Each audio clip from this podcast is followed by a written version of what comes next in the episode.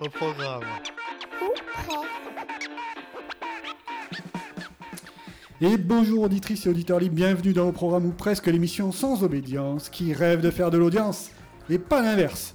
Si vous êtes actuellement sous la douche en train de réparer une machine à remonter le temps ou de préparer des raviolis à la mangue suédoise et que vous tombez par hasard sur notre émission, sachez que vous pouvez continuer à faire tout cela tout en écoutant nos autres émissions sur notre site web au programme ou presque.cw.fr et sur nos chaînes YouTube et Spotify. Euh, pro- dans nos précédentes émissions, l'équipe de voltigeurs ici présente s'était attachée à explorer des thématiques aussi fécondes que la lumière ou le banquet. Aujourd'hui, nous allons poursuivre notre route avec une bande de saltimbanques au grand complet ou presque. Et je ne parle pas ici évidemment des tenues vestimentaires. Mais tout d'abord, tout d'abord, laissez-nous vous planter le décor.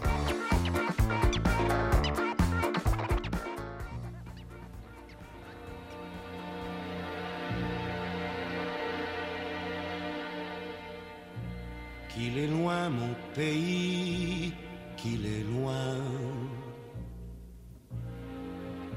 Parfois au fond de moi se ranime. Nous sommes dans un hôtel particulier du centre de la ville de Rose. Au plafond, parquet patiné au sol et murs ocre en briquettes toulousaines. La décoration nous invite au voyage entre affiches publicitaires new-yorkaises et estampes japonaises. Sur un tableau posé au sol, on aperçoit un paysage champêtre au milieu duquel se dessine un chemin. Mais place maintenant à notre fait de l'étymologie. Pour elle, le chemin a l'air plus encombré. N'est-ce pas, Marjorie? Oui, tout à fait. Bonsoir. Avec ma chronique, on se situera plutôt sur l'A7, un 15 août. hein. Donc bonsoir à tous, chers chroniqueurs universellement connus par nous et nos familles. Ça fait du bien de vous retrouver. et oui, comme le dit notre cher capitaine, ce soir, il sera question de chemin. Et comme tous les chemins mènent à Rome, ou plutôt au Rome ce soir, peut-être après l'enregistrement, nous voilà tous réunis et en marche. Euh, non, non, pas en marche, punaise, à cette période d'entre-deux-tours, il y a des mots qu'il faut éviter, pas en marche. hein. Donc je m'égare sur les chemins, oups. Tel Gretel, je vais suivre les cailloux que notre capitaine a laissés par-ci par-là et vous retrouver sur les chemins du savoir. Je vais donc commencer par l'étymologie de notre mot chemin. Bon, rien de fun, rien de ouf. hein. Chemin vient du latin populaire caminus, au propre comme au figuré. Le chemin représente un déplacement, un parcours avec un but donné. Explication super simple si on la compare aux mots banquet et lumière qui ont occupé nos premières chroniques. Bon, le but de ma chronique étant tout de même de vous donner quelques billes pour briller en société lors de repas mondains, permettez-moi donc de vous donner la traduction du mot chemin dans plusieurs langues. Vous êtes chaud là? C'est parti. En espagnol, facile, c'est Camino. Camino. En italien, facile, c'est Camino. En portugais, facile, c'est Camino. Camino. Camino.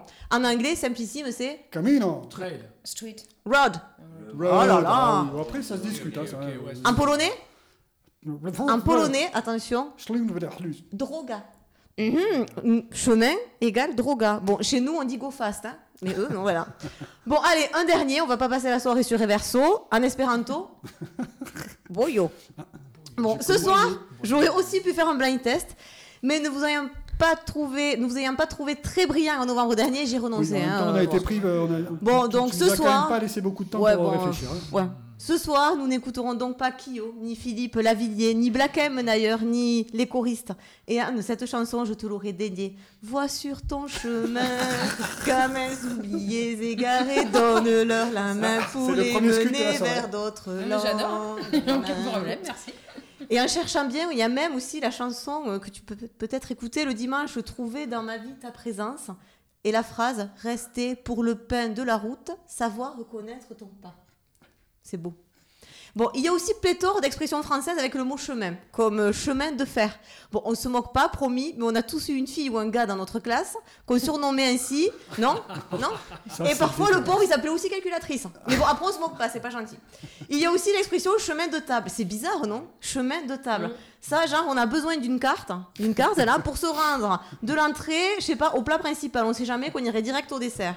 Ça, Et pour la dernière, l'expression chemin de, chemin de croix. Bon, je vais pas vous expliquer en détail le délire, mais en gros, cela représente les 14 stations depuis le moment où Jésus a été condamné à mort jusqu'à sa crucifixion.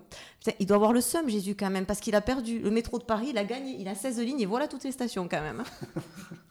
Bon, comme à chacun de nos podcasts, genre on en a fait des centaines, j'ai demandé à ma fille Mia ce qu'était le chemin selon elle. Donc là, je, je l'ai enregistré, il y a du progrès, c'est parti.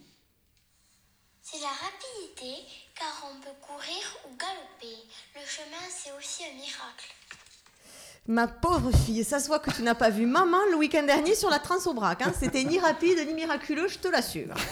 On ne Je va pas en pourrais parler. con- on va pas Non, on n'en parle pas, on n'en parle pas. Je pourrais continuer sur des anecdotes de trail, mais je suis certaine que Manu, notre grand coureur des citadelles du week-end dernier, ou bien Sarah, notre grande coureuse des citadelles de l'an plus que dernier, vous en parlera.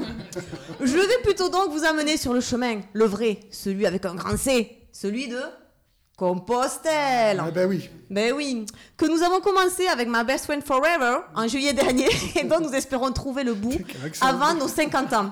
Bon oui, après je sais, j'ai du temps avant mes 50 ans, c'est mégalo. Bon, et bien plus qu'un chemin en juillet, c'est limite une autoroute, tellement il est emprunté par des pèlerins venus du monde entier. Et un conseil aux célibataires, allez-y, c'est farci de femmes ou d'hommes seuls qui cherchent un sens à leur vie. Ça vous coûtera peut-être moins cher qu'un site de rencontre. hein. À cet instant précis, je me dis que j'aurais mieux fait de ne pas dire cette phrase, étant donné que j'y retourne en juillet, Lio, cœur sur toi.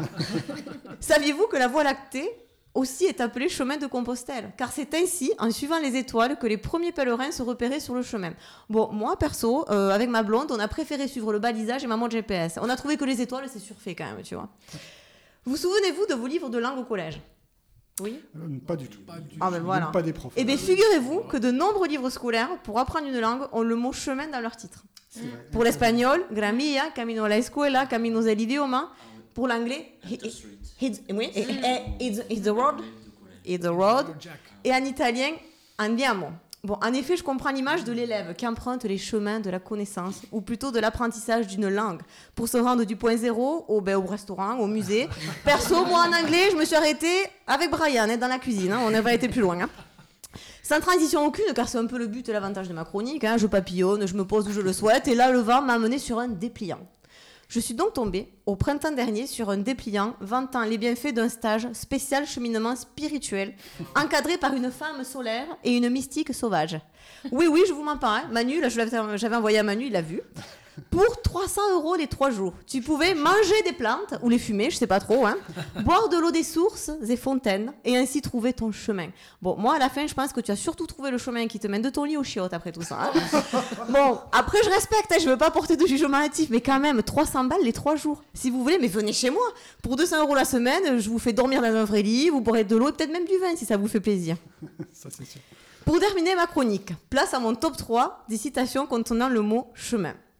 Sur la troisième marche du podium, Beau chemin n'est jamais long. Poète anonyme, tu m'étonnes, encore un complexé. Sur la deuxième marche du podium, combien de fois abandonnons-nous notre chemin attirés par l'éclat trompeur du chemin d'à côté? Donc c'est Polo, hein, Polo Coelho qui, qui dit ça. Mais sincèrement, ça pourrait être aussi ça de ma copine dont je tairai le prénom, mais qui peut se perdre sur le chemin qu'elle a déjà effectué dix fois. Et la médaille d'or revient à notre cher Marc Aurèle. Je le cite. Va toujours par le chemin le plus court. Et le plus court est le chemin tracé par la nature. Moi, est facile à dire pour un mec qui a quitté Rome juste pour se battre à cheval. Ça se voit qu'il est pas monté au picou avec le brouillard, le gars. hein. Pour les auditeurs, le Picou, c'est une montagne des Pyrénées. hein. Oui, voilà. Avec Manu, on a eu l'occasion de s'y rendre avec le brouillard et de se trouver nez à nez ou nez à fesse d'ailleurs avec, Avec des vaches. Il est donc temps pour moi. Le, là, il est donc temps donc. euh, pardon, j'arrive pas à dire cette phrase. il est donc temps de laisser la parole, c'est parce que je veux pas vous quitter, à mes co-chemineurs du Non soir, avec qui nous allons poursuivre, j'en suis certaine, ce chemin initiatique.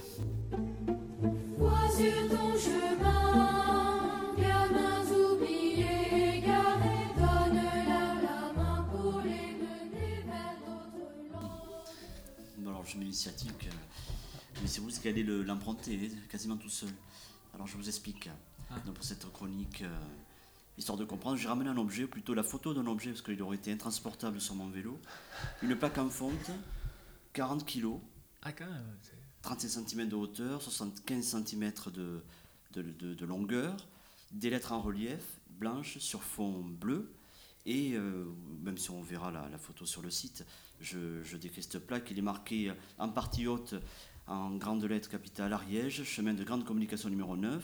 Ensuite apparaît le nom de la commune, mon village, les Attes.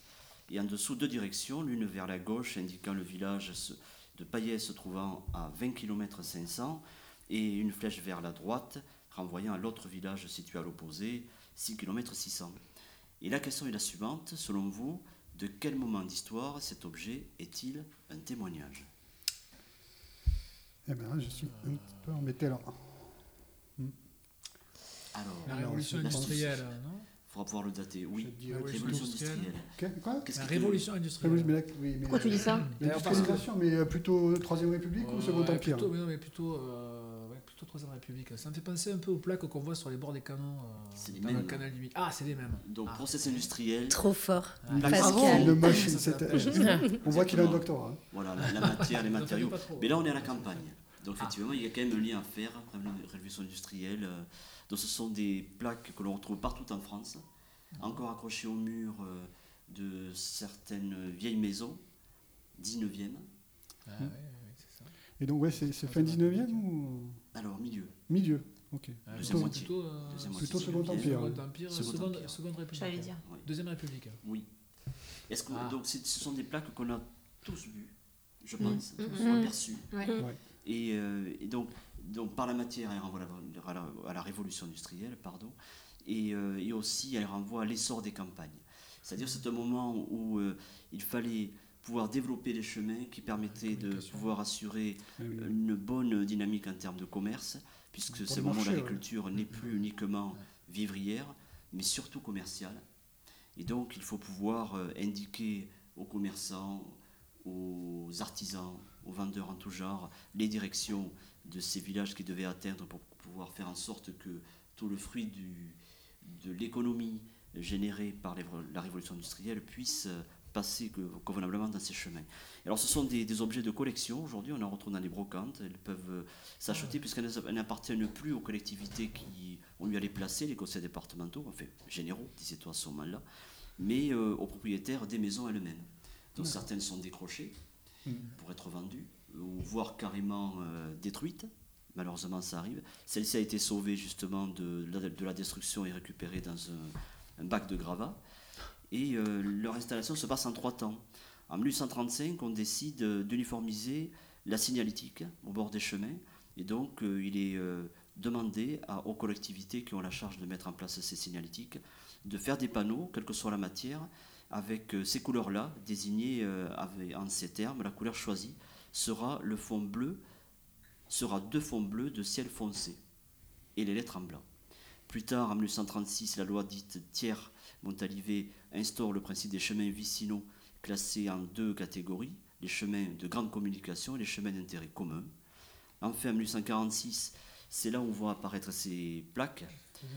Et euh, Charles-Henri Bouillant, qui était un, un industriel basé à Paris, met au point et dépose un brevet pour pouvoir faire ces plaques en fonte avec euh, inscription en relief.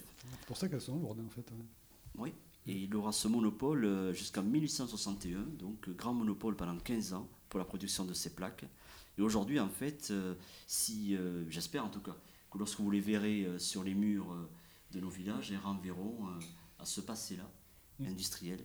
Et puisqu'on a longtemps eu tendance à, à opposer ville et campagne, mais on sait que l'un ne va pas sans l'autre dans ce moment d'histoire. Voilà, je trouve que- Merci, Ouais, euh, Merci, Salem. merci Salem. Merci. Grâce à toi, jamais. je crois que nous avons trouvé la bonne direction. Maintenant, on l'avait un peu perdu tout à l'heure, on l'a retrouvé. Mais place maintenant à notre chère Anne, dont justement le sens de l'orientation n'est pas forcément la qualité première. Mais je me trompe peut-être, Anne. Oui, je pense que je vais prendre un scoop. Mais écoutez, en effet, comme vous connaissez mon esprit de contradiction et que je connais votre goût pour les chemins de traverse, j'ai cherché un chemin résistant, éloigné des GR balisés, des autoroutes et autres axes de communication linéaires, reliés, lumineux. J'ai donc cherché, et cette fois-ci sans demander ma route. Alors vous connaissez peut-être ce proverbe asinique qui dit Ne demande pas ton chemin à quelqu'un qui le connaît, tu risquerais de ne pas te perdre. Et savez-vous, tout cela m'a mené. Ça y est Là, il faut, il faut suivre. Là, là, c'est- le cerveau est pas...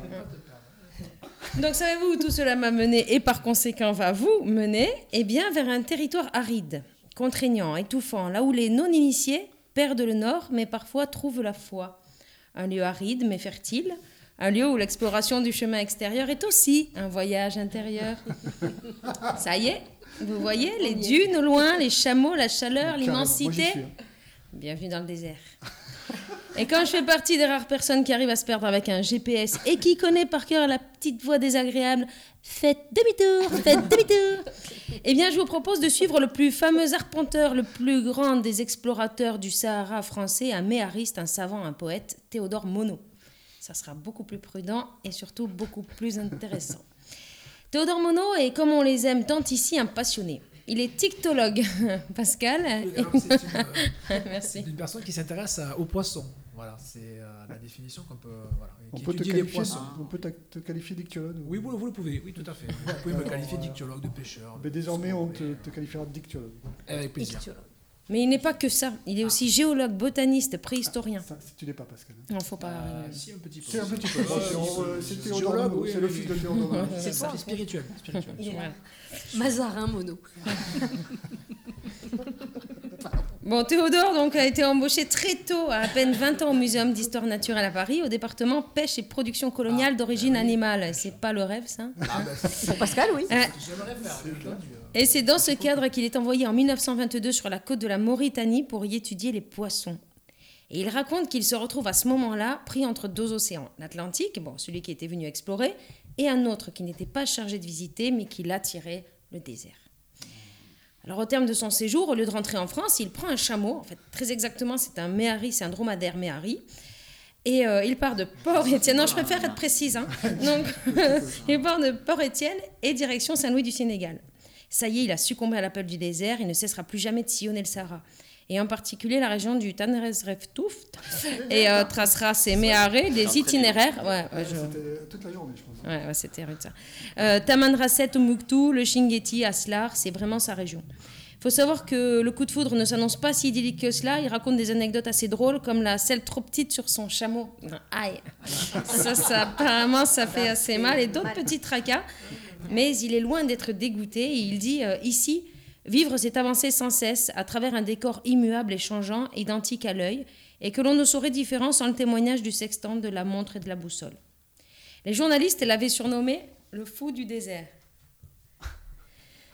75 années d'expédition, 124 voyages dans le désert, et je ne vais pas pouvoir toutes malheureusement vous les détailler ici ce soir. hein, ouais. Euh, et puis je risquerais surtout de faire de l'ombre à notre ami le fou des cartes. Mais euh, je vous glisse toutes les références et ces carnets d'exploration d'une richesse infinie sur le site. Durant toute sa carrière, il a rappelé avec grande humilité Je suis un chercheur. Je n'ai d'autre but que de chercher à accroître le volume de connaissances. Il descendra pour la dernière fois de chameau lors de sa dernière méharée à 91 ans. Ah oui, ça Quand va, même. ça Ouais. Et il effectuera son dernier voyage 15 jours dans le Sahara à 96 ans, si lui n'est pas un passionné. Mais il n'a pas arpenté que le désert, mais il a foulé aussi les pavés de la résistance. Et oui, il a aussi consacré sa vie à un combat humaniste pour la dignité humaine. Et comme l'écrit Roger Kans, c'est un ami à lui, on le voyait marcher au premier rang des manifestants qui protestaient contre la bombe atomique, l'apartheid, l'exclusion. Il militait contre tout ce qui, selon lui, menace ou dégrade l'homme. La guerre, la corrida, la chasse, l'alcool, le tabac, la violence face aux humbles, son credo, le respect de la vie sous toutes ses formes. Il était végétarien, engagé contre la vivisection, il milite pour une, citoyenneté mondiale. Il signe en 1960 le manifeste des 121 pour soutenir les insoumis durant la guerre d'Algérie. En fait, cet homme remarquable a su concilier l'érudition et l'humilité, l'exigence scientifique et la maîtrise des lettres, la vérité scientifique et la foi, la réflexion philosophique et l'engagement dans les combats de son temps. Pour Jean Dorst, il a été bien plus qu'un savant naturaliste à la curiosité toujours en éveil. C'est un humaniste au vrai sens du terme. Un penseur, un philosophe, un savant, un théologien. Et c'est tout le sens de son blason, et on finira par ce blason que vous trouverez sur le site. C'est un blason qu'on appelle le blason de Théodore Monod ou l'arbre de vie, où l'on voit les symboles des grandes religions du monde, le christianisme, parce que lui était protestant, mais on voit aussi l'islam, les religions de l'Inde et de la Chine, la religion juive, qui sont associées à celui de la paix. Pour lui, le chemin de vie, c'est gravir la montagne, puisque tout ce qui monte converge, quel qu'en soit le chemin. Chaque société, chaque culture, chaque individu a comme point de départ un sentier qui lui est propre. Et c'est en faisant l'effort de s'engager dans son chemin, parfois déjà tracé par nos prédécesseurs, parfois en inventant de nouveaux itinéraires, qu'il monte et qu'il s'élève. Par nature, par choix ou par courage, peu importe, nous grimpons. Et c'est à l'issue de ce cheminement que nous nous rencontrons. Les individus, les cultures, les sociétés se rencontrent au sommet et découvrent qu'il y a tant de chemins pour arriver au même, au même point culminant. Et voilà, nous sommes arrivés. Alors qu'il nous arrive de nous perdre encore peut-être ou d'être découragés, qu'il est réconfortant et inspirant de s'appuyer sur des gens épatants comme Théodore Monod. Qu'il est doux de se faire quelques pas à côté, à leur côté, en sifflotant sur le chemin de l'existence. Alors pour finir, sachez que s'il vous arrive encore malgré tout de vous perdre, encore, et de sortir du droit chemin, ne faites pas demi-tour. Mais profitez-en pour chercher une jolie petite fleur de la famille des gentianacées, dédiée à notre guide du jour, la Monodielia flexuosa. Merci. Et en voilà un autre qui est patent Et qui se perd souvent. et qui se perd souvent. Manu, c'est à toi. Bon. Voilà, je vais vous causer d'un chemin, un chemin un peu spécial, qui part d'un point A et qui arrive à un point B, qui se trouve d'ailleurs être le point A, dans la plupart des cas. Alors, d'après vous, de quoi s'agit-il? Pas de réponse, les lettreux. Mais je vais vous parler de ces courses populaires que l'on nomme communément les trails. Euh, alors, je sais, je savais. je- vous c'est une l'attendiez. star du trail. C'est une star négative. Qu'est-ce qu'un trail? Ou trail en français, on dit, hein Euh, un trail en, en anglais. Eh bien, c'est une course à pied sur chemin dont le tracé forme la plupart du temps, comme tu disais Sarah, une boucle. Un tracé dont on peut suivre l'alignement des points sur une carte. Et beaucoup de trailers, parmi lesquels euh, moi, préparent leur course en analysant précisément la carte du parcours. Je sais que Marjorie aussi le fait. Euh, et Sarah aussi, mais c'était Avant, peu longtemps. au siècle dernier. Or, je vous l'affirme, haut et fort, et je vais vous le démontrer ce soir. Si vous commencez dans le milieu du trail, méfiez-vous des cartes, elles mentent effrontément. Lamentablement, j'en fais systématiquement les frais. Récit d'une expérience personnelle qui m'est personnellement arrivée. La course, moyennement longue, se déroule au début de l'année dans une région moyennement montagneuse, moyennement hospitalière. Il fait moyennement chaud. C'est très moyen finalement. Comme Manu. Très, très moyen. Moi, Comme je suis moyen moins. Sur le papier, nous sommes 500, comme la Fiat, mais sans les chevaux. Cette phrase ne veut rien dire, mais elle est jolie et je voulais la garder. Je me suis auto-persuadé que j'étais bien préparé, mais l'expérience m'a toujours montré que j'avais toujours tort. Je connais le parcours par cœur, de la marmite au grenier, enfin, de fond en comble. J'ai étudié la carte hygiène, les courbes de niveau, les montées, les descentes. Mens- comme c'est sensuel de lire une carte. Les bois à traverser, les villages. Je sais où sont les ravitaillements au mètre près. Sur les papiers, 29 km du point A au point B qui se trouve être le point A. Et 1700 mètres de dénivelé positif pour ceux qui connaissent. Le départ est en descente, ce qui signifie que l'arrivée est au sommet. Et ça a son importance. Sur mon dossard est dessiné le profil de la course. Il est accroché à mon short Decathlon taille 38, 22 euros et tous les deux pas. Je peux le voir se dresser face à moi. Moins de 2 km. Oui, je dois me garer à 2 km du départ et marcher pendant 2 km. Pas bon signe. Kilomètre zéro, c'est le moment du départ. L'organisateur nous indique qu'il y a quelques milliers de chenilles processionnaires sur le parcours. Ça, c'était pas sur la carte. Premier mensonge. Top départ. Nous partîmes 500, tout guillerés, frais et excités comme des poissons en rut. Kilomètre 1. Je suis dans la forme de ma vie. Dans cette première descente, je double un groupe de Master 4, 5, 6 et 7. Des vieux, quoi. Et je me dis qu'ils vont morfler et qu'à la fin, ils seront plus près de l'EHPAD que du point B qui se trouve être le point A. Je double des gazelles qui piaillent et deux, trois types à l'embonpoint grisonnant. Eux, ils vont ramasser, je vous le dis. Non, moi, c'est- Kilomètre 2. Je pète. C'est toujours, c'est toujours comme ça au début des courses. hein. C'est toujours, tais-toi. C'est toujours comme ça au début des courses. Il faudrait que je garde tous mes vents pour éviter de m'alourdir. Mais courir ramollit les muscles intérieurs. Donc je dégaze le plus discrètement possible et je, et je m'enfuis. J'allonge la foulée pour éviter d'asphyxier les gazelles. Kilomètre 3, kilomètre 10, je suis plus trop dans la forme de ma vie. Je regarde les autres, je rigole, je bavarde avec des inconnus, mais quelque chose en moi me dit que ce corps dans lequel mon esprit a élu domicile depuis ma naissance commence à trouver le temps long. Je suis dans un groupe de jeunes et je me sens un peu comme un imposteur. Je suis un imposteur. Euh, ils sautent de pierre en pierre et moi de pire en pire.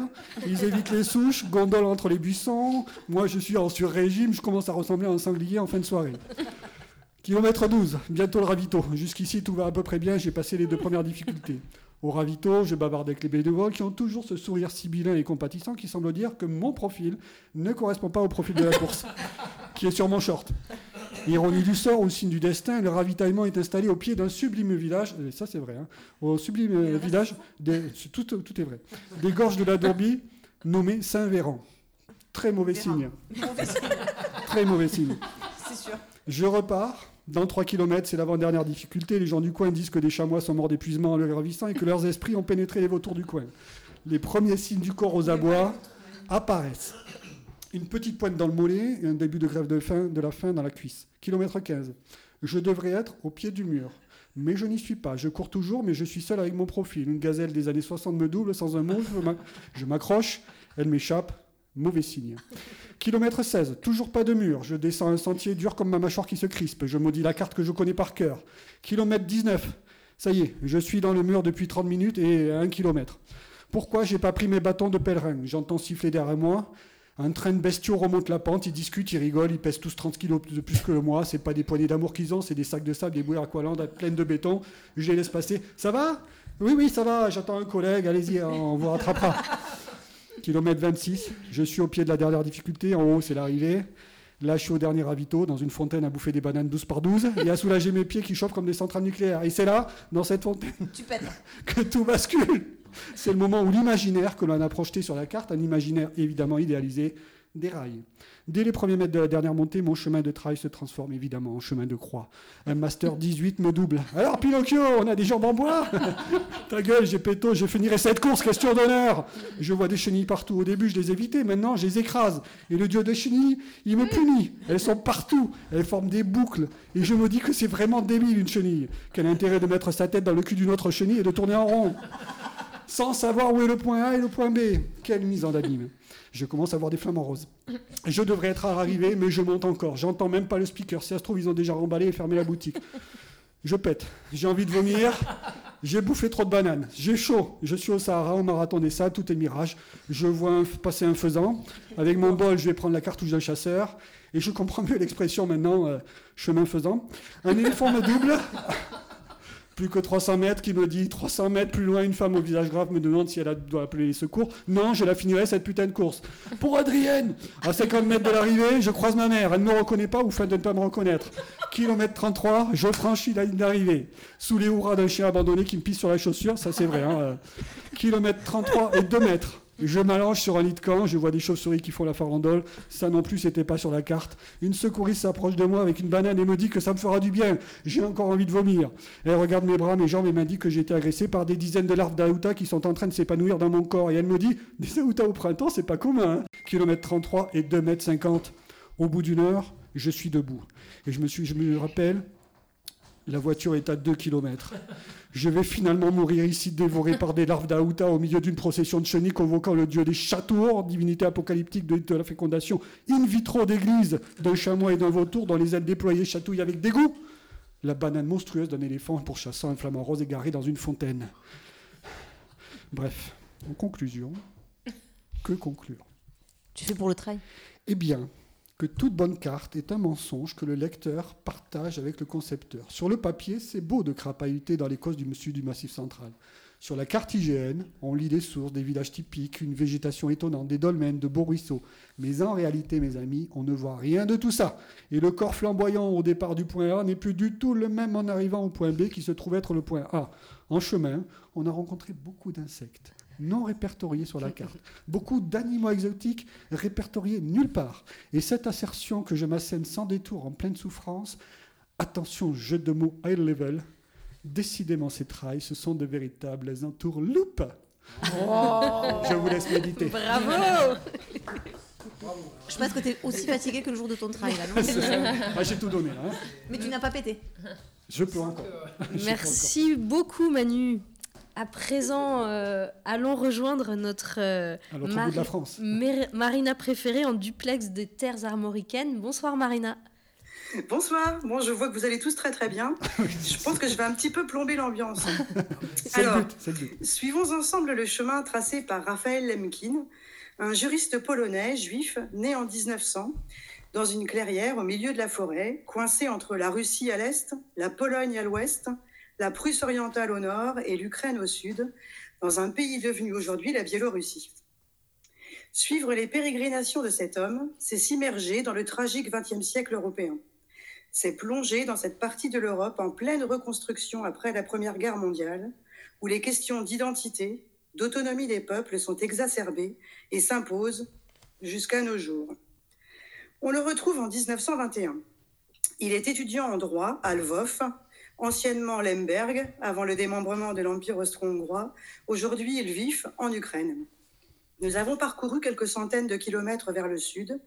Nous sommes en Pologne, une Pologne dans laquelle le statut et le sort des Juifs est lié au traité des minorités que le nouvel État polonais a dû signer pour entériner sa naissance à la fin de la Première Guerre mondiale. Le jeune homme, à travers un procès à Berlin, s'intéresse au sort des Arméniens dans l'Empire ottoman en 1915. Se manifeste déjà son inquiétude devant la souveraineté absolue et illimitée des États, en même temps qu'il amorce une réflexion sur la nécessité de limiter cette souveraineté en bâtissant un droit international protégeant les individus contre les abus de pouvoir de ces États. Une obsession qui guidera toute sa vie.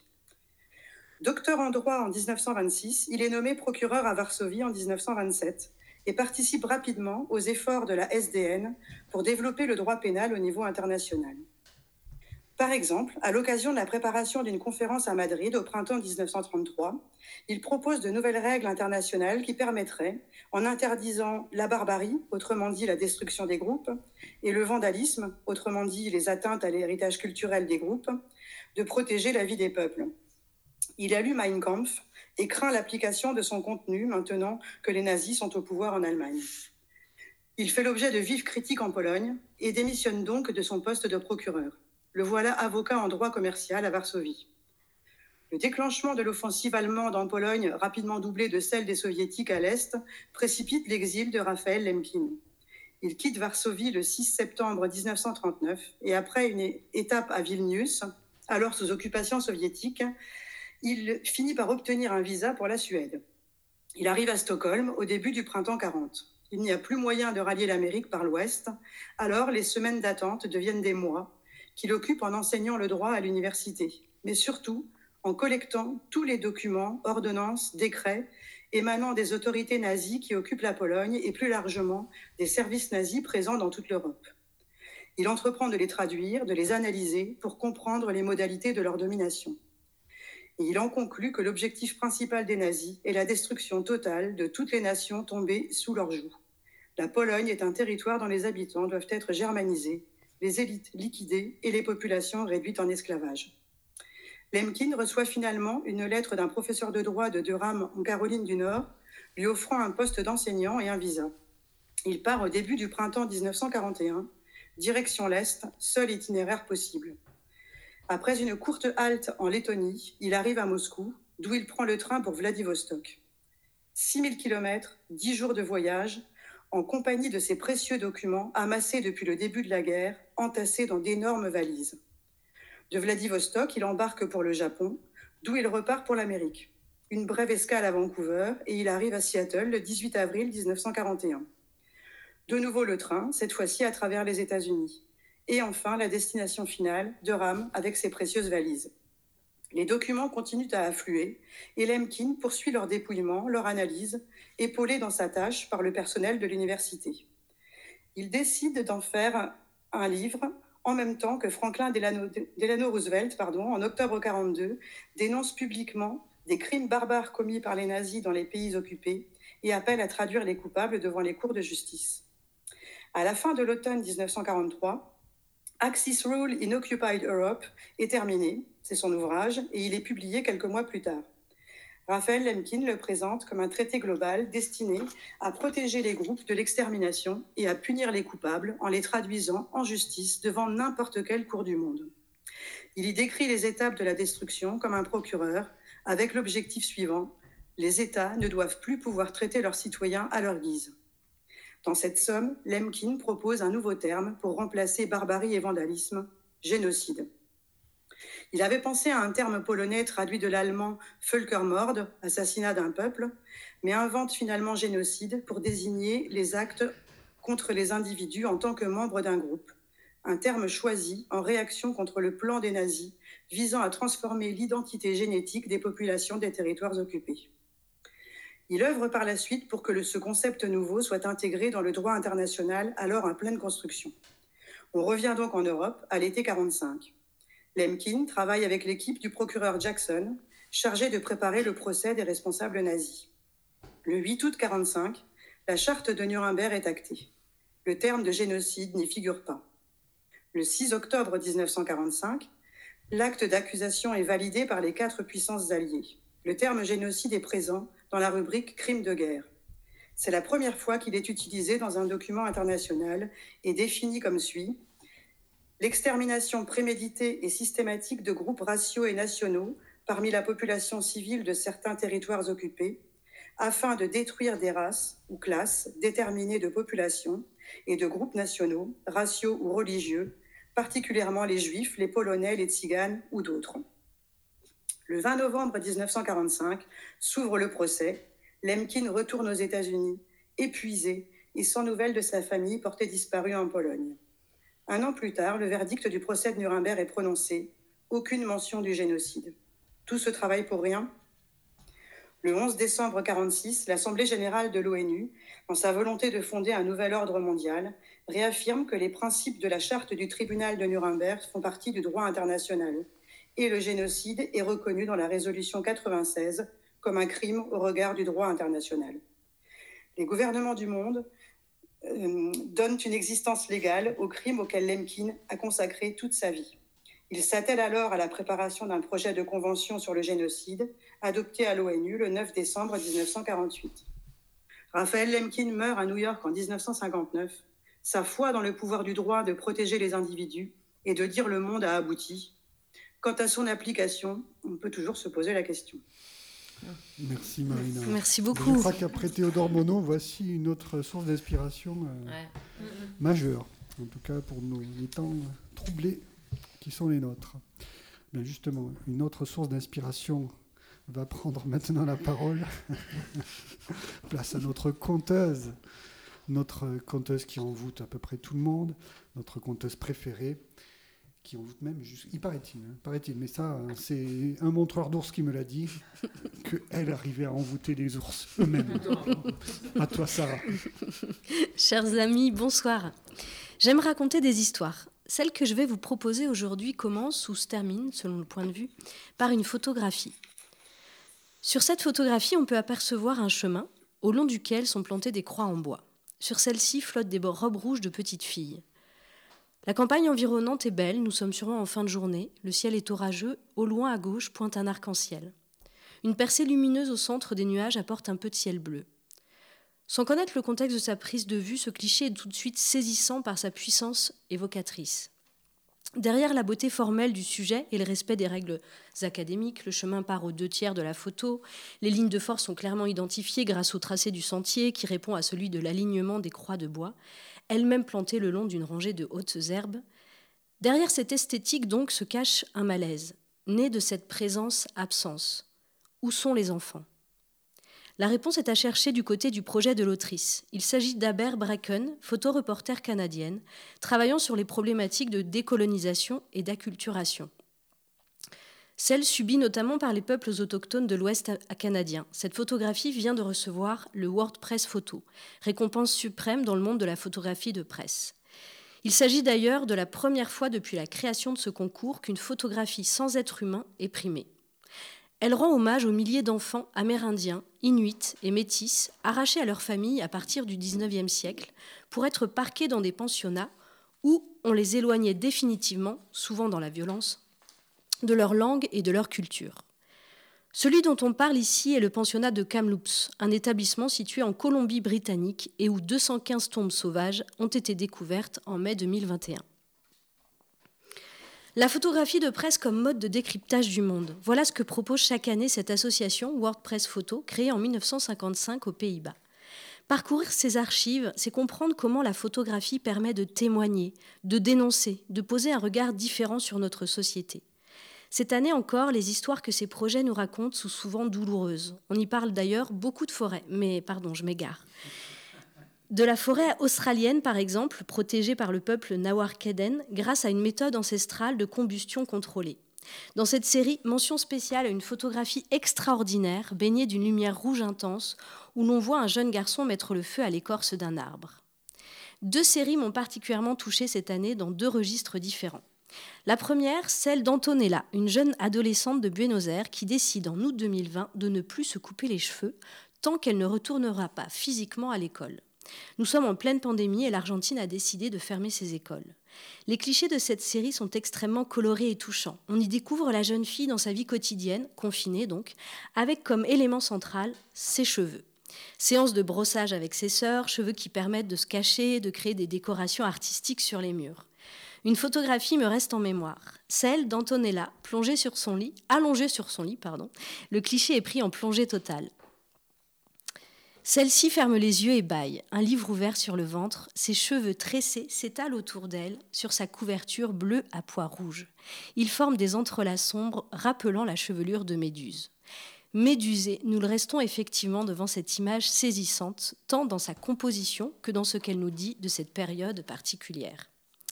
Une deuxième série m'a également marqué. Nous faisons un saut de puce, plus ou moins, pour aller au Mexique. Le photographe Yael Martinez propose un projet intitulé La fleur du temps, la montagne rouge de Guerrero. Il y décrit le monde des cultivateurs d'opium de la région de Guerrero, l'une des plus pauvres du pays. Pour renforcer la puissance de son travail, le photographe a décidé de mettre des rayures et des piqûres d'épingles dans les tirages de ses photos.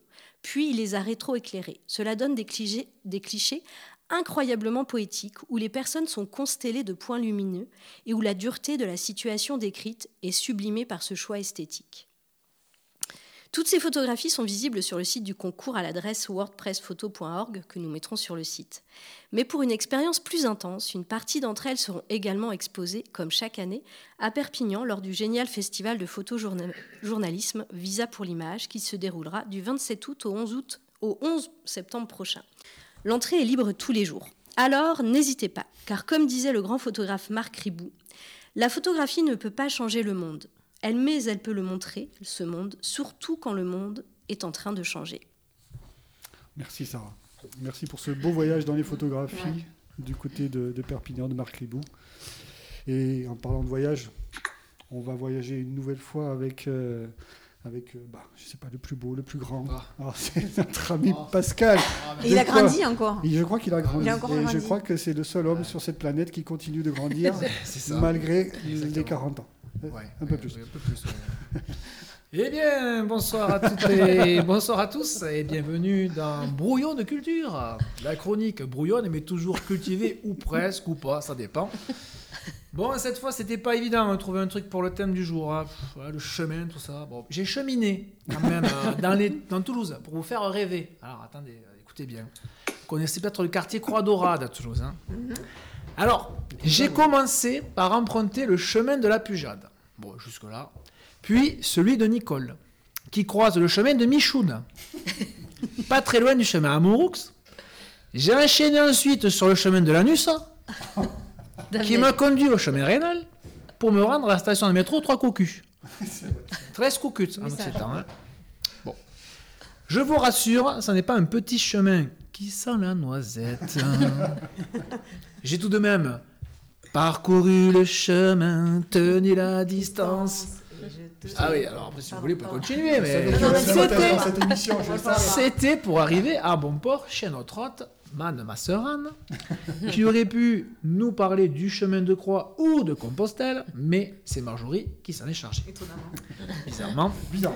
Alors après tant de péripéties, je vais quand même tenter de mettre en lumière le verbe acheminer, dans lequel on retrouve le radical chemin. Bon, je vais pas faire une leçon là-dessus, ça fait suffisamment des trucs comme ça euh, tous les jours. Je vais juste rappeler que selon le dictionnaire, acheminer signifie diriger vers un lieu déterminé. Alors pour joindre l'agréable, c'est-à-dire ma passion pour la pêche, à l'agréable, ma passion pour l'histoire et pour la géographie, je vous propose de cheminer ensemble entre la montagne noire et la plaine lauragaise, de respirer l'odeur des pins, d'écouter le bruit de l'eau, bref, je vais tenter de vous expliquer. Il n'y a pas de cigale, attention, hein. pas n'importe quoi non plus. Ouais, C'était de l'eau. mais. Ah, c'est pas tout à fait ça. Euh, je vais tenter de vous expliquer comment les eaux de la montagne noire sont acheminées vers le canal du Midi, dit canal du Miedjour. Vous le savez, ou pas, peut-être, le canal du Midi a été creusé entre 1667 et 1682. Il relie la ville rose, dans laquelle nous nous sommes aujourd'hui, hein, jusqu'à Setan, situé sur l'étang de Thau, en Méditerranée. Et pour qu'il y ait un canal, il faut de l'eau. Et d'où vient l'eau du canal du Midi? Je vous le demande. Personne n'a d'idée C'est- euh, Non. De la montagne noire. De la montagne noire. Eh oui, l'auteur près de- ingénieux. près de Revel. Près de Revel. Près de Au-dessus Revel. de Seuil de seuil de hein. Là, c'est là où elle arrive dans le canal du Midi. Pardon. Mais d'abord, elle part de la montagne noire. Je vais vous expliquer tout cela. Au lac de. Saint-Ferréol. Attendez, euh, calmez-vous. Pardon, calmez-vous. Voilà, calmez-vous. Bon, alors, l'auteur de cet ingénieux cheminement des eaux de la montagne noire vers la plaine se nomme Pierre-Paul Riquet. Bon. Oui. Dont on Pipi peut admirer. Pardon si vous voulez, si vous le souhaitez. Dont on peut admirer le château euh, non loin de Toulouse. Euh, C'est bon reperiquet, hein, la ville, si vous voulez y aller, hein, passer l'été. Bon, bref. D'ailleurs, une émission, la carte au trésor, au trésor. s'est chargée de parler du canal du Midi. Alors, vous avez bien compris que là, je vais nommer des personnes. Alors, cette émission qui se nomme euh, la carte, euh, du, carte au trésor, pardon, euh, a bien été euh, consacrée au canal du Midi. Mais rappelons ici qu'on a des restats. On a des restats dans la, dans la place, ce plat là.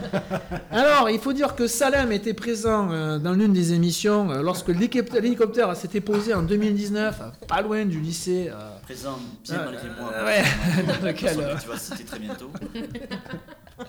Non, mais non, mais j'ai juste dit que voilà, effectivement, il était présent et le, le- le candidat lui a posé des questions auxquelles il a répondu brillamment. Évidemment. Et il ne faut pas oublier non plus que Marjorie est aussi ici présente. Ah, elle a elle-même participé à la carte au trésor. Et gagné. Elle a gagné J'ai le limite Graal. piloté l'hélico. Limite, alors elle a gagné le Graal, la, la, hum, grosse, la rose des vents. Bon, bref. Laissons là ces considérations télévisuelles pour en venir au fait. Le cheminement des eaux de la montagne noire pour alimenter le canal du Midi. Alors, pour cela, Riquet va en partie dévier un ruisseau qui se nomme l'Alzo, la prise d'Alzo. La rigole de la montagne créée en 1667 est donc une dérivation artificielle qui va cheminer, serpenter à flanc de montagne pendant 25 km pour se jeter au village des Camazes dans les sources du Lodot après avoir traversé un tunnel de 122 mètres qui se nomme la voûte Vauban, creusée en 1686 par Vauban et ses équipes. Le Lodot, quant à lui, alimenté par cette rigole, va se jeter dans le bassin de Saint-Ferréol, au lieu touristique du Toulousain en manque de baignade et de montagne, et d'air pur. hein. Il y a beaucoup de Toulousains là-bas, touristes. hein. Construit entre. et des pêcheurs aussi. Ils sont un peu partout. Il y en a partout. Ah, Dorifort alors. Alors, construit entre 1667 et 1672, c'est là que les eaux sont stockées pour ensuite alimenter en continu le canal du Midi. En effet, le Lodot, toujours lui, descend vers le village de Vaudreuil pour, rejoindre quelques kilomètres plus loin une autre rigole, qu'on nomme la rigole de la Plaine. Celle-ci est une autre dérivation, mais du Sort cette fois, un autre ruisseau de la montagne noire. Elle passe à Revel, que connaît M. Brunel, Nicolas, et rejoint donc le Lodot au lieu dit les Toumazès. Lieu important car les eaux prennent deux chemins, le Lodot qui se jettera dans le Sort non loin de Revel, et la rigole de la plaine qui se dirige vers la plaine lauragaise afin de rejoindre le canal du Midi au seuil de Nourouz. que vous avez évoqué tout à l'heure. À l'endroit donc où se partagent les eaux.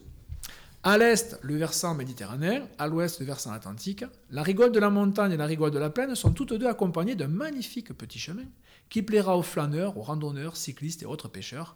Alors, si vous êtes l'un d'entre eux, ne passez pas votre chemin et venez cheminer sur les bords d'un lieu classé au patrimoine mondial de l'UNESCO et peut-être que vous verrez un grand bonhomme tentant de prendre quelques poissons, qui sait?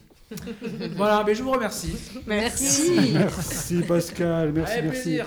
Ben, Je crois qu'on est presque arrivé au bout de cette émission. Mais avant de terminer l'émission, Marjorie, qui est chargée de, cette, de ce moment précieux, aurais-tu une sorte de petite citation, je sais pas, hein, Oui. une petite citation qui pourrait clore cette Je sais émission pas. qui maintenant s'achève.